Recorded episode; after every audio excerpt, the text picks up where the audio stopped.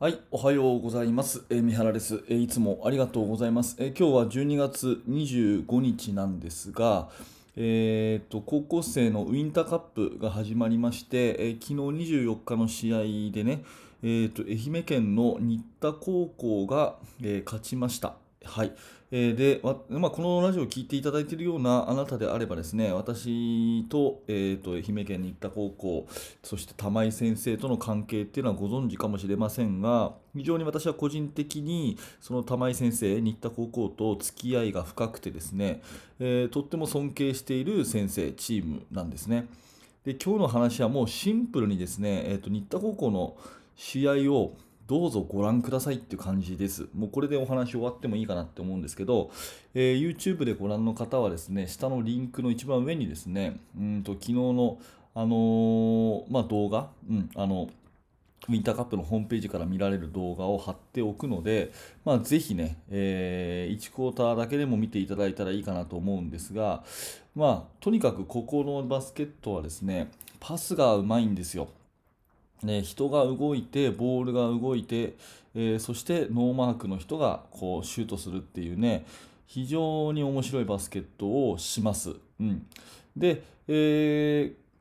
かといってね、そのなんていうのかな、みんなが同じような動きをするっていうのとまたちょっと違って、ちゃんと選手のこう特徴、特徴がうまく発揮されていると。うん、で、こんなチーム他にないなっていうふうに思って、10年ぐらい前にですね、あのまあ、玉井先生とのお付き合いが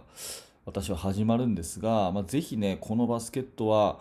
うん、真似してみたいな、勉強してみたいなということで、東京に来ていただいた時はね、えー私の学校に来てもらったりとか、あとは、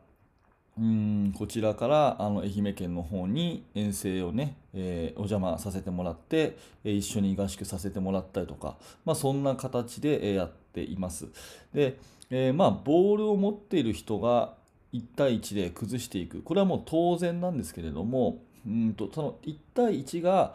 5箇所あると、5セットあるというふうに考えると、それはやっぱり能力とか、まあ、フィジカルとかが高い方が勝つということになるじゃないですか。ただ、やっぱりその背が高くないチームとか、う、ん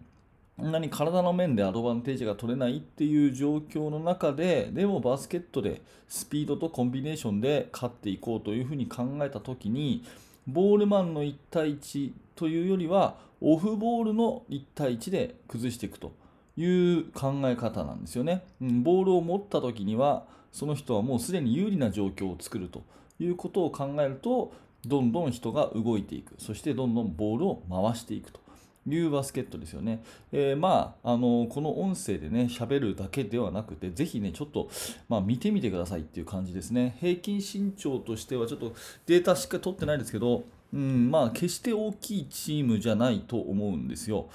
えーもしかすると全60チームの中で一番平均身長が低いかもしれないっていうぐらいのチームだと思うんですが、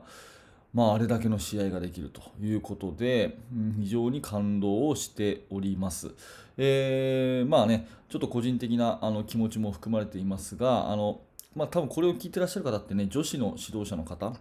それからミニとか中学っていう、えー指導者の方が結構多いっていうのを把握しているので、まあ、そういう方に向けてお話をしているんですが、まあ、カテゴリーがですね、えー若ければ若いほどこういうパッシングのバスケットっていうのは、まあ、面白いんじゃないかな。それから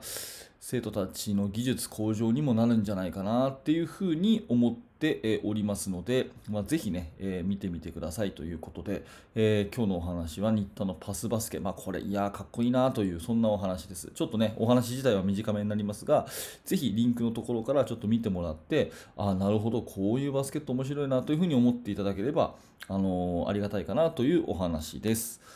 はい、ありがとうございました。えこのチャンネルではいつもバスケットボールの話やコーチングの話をしているラジオ番組です。もし何らかあなたのお役に立てたら嬉しく思います。ぜひチャンネル登録をして、また明日も聞いてください。えーそれとですね、ヒマラヤラジオというもののリンクも貼ってあります。ヒマラヤの方をフォローしていただくと、同じ放送がポッドキャストで聞けますので、え聞き流しをしやすくなりますので、ぜひそちらの方ももしよかったらヒマラヤもフォローしてください。はい、最後までありがとうございました。三原学でした。それじゃあまた。